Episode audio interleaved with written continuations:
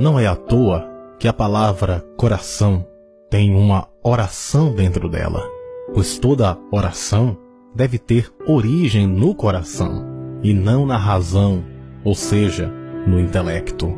Não é à toa que a palavra calma tem uma alma dentro dela.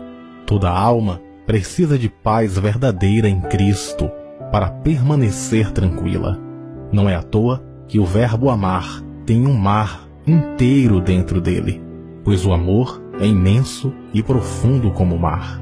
E também o eu precisa estar dentro de Deus para encontrar-se e completar-se a si mesmo.